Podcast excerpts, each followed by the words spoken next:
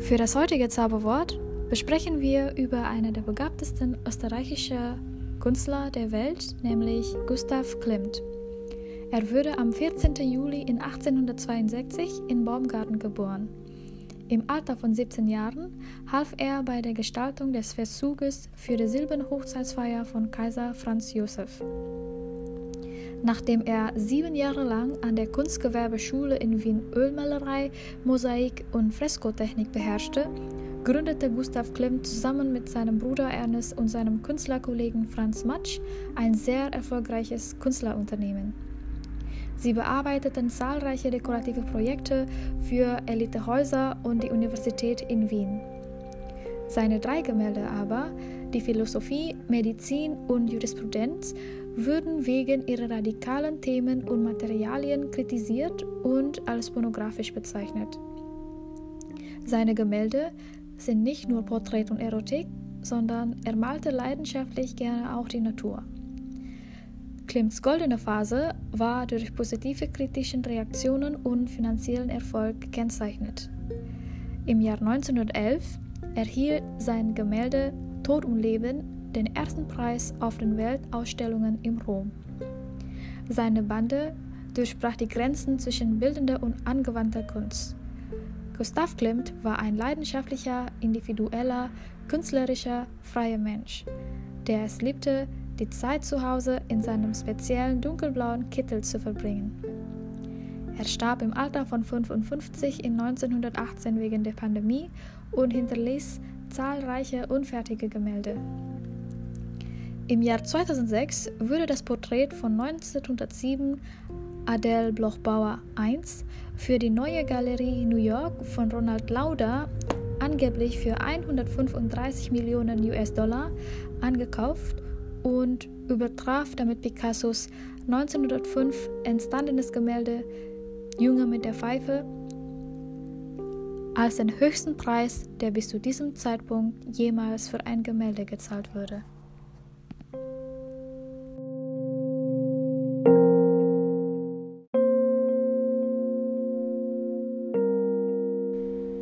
Today's magic word, we are going to talk about one of the most talented Austrian artists called Gustav Klimt.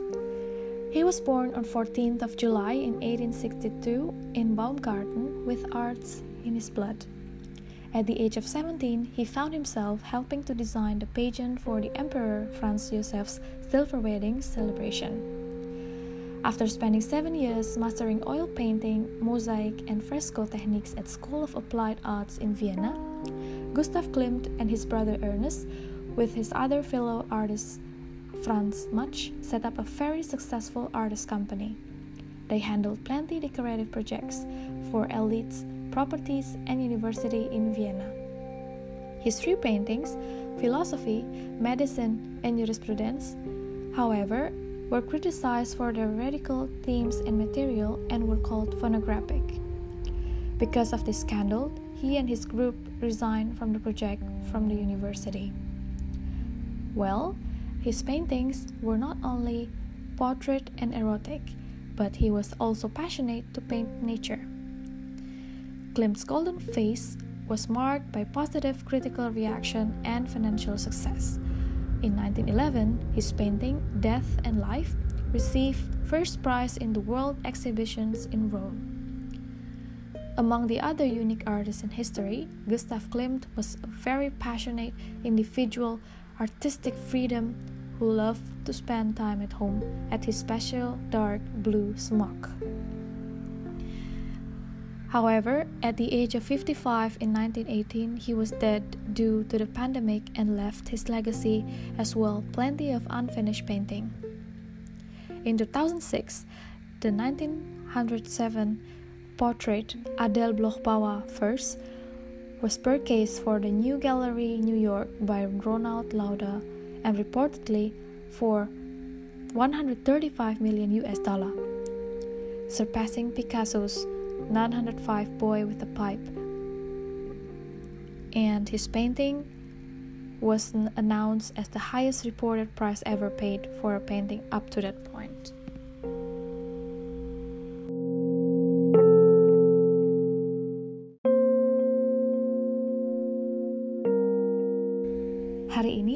Kita akan membicarakan salah satu seniman Austria yang paling berbakat bernama Gustav Klimt.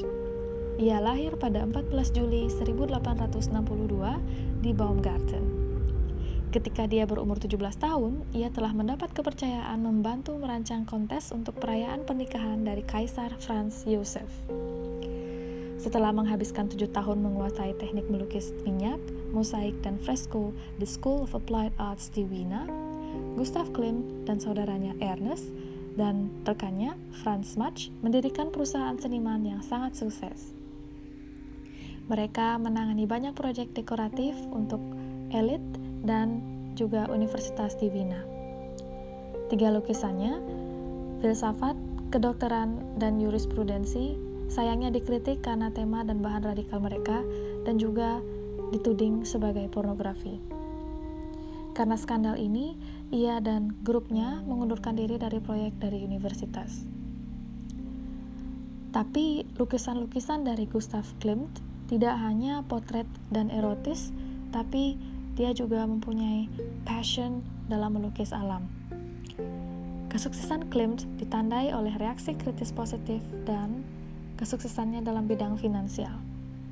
Pada tahun 1911, lukisannya Death and Life menerima hadiah pertama di pameran lukisan di Roma.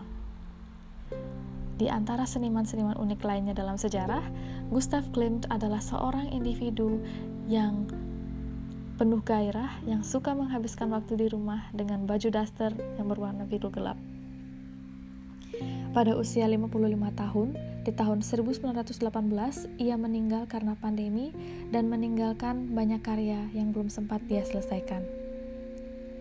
Tahukah kamu, pada tahun 2006, potret oleh Gustav Klimt yang ia lukis pada tahun 1907 dengan judul Adele Bloch Pawa pertama dibeli untuk Noe Gallery New York oleh Ronald Lauda yang dilaporkan seharga 135 juta US dollar dan ini dilaporkan sebagai harga tertinggi yang pernah dibayar untuk sebuah lukisan hingga saat ini.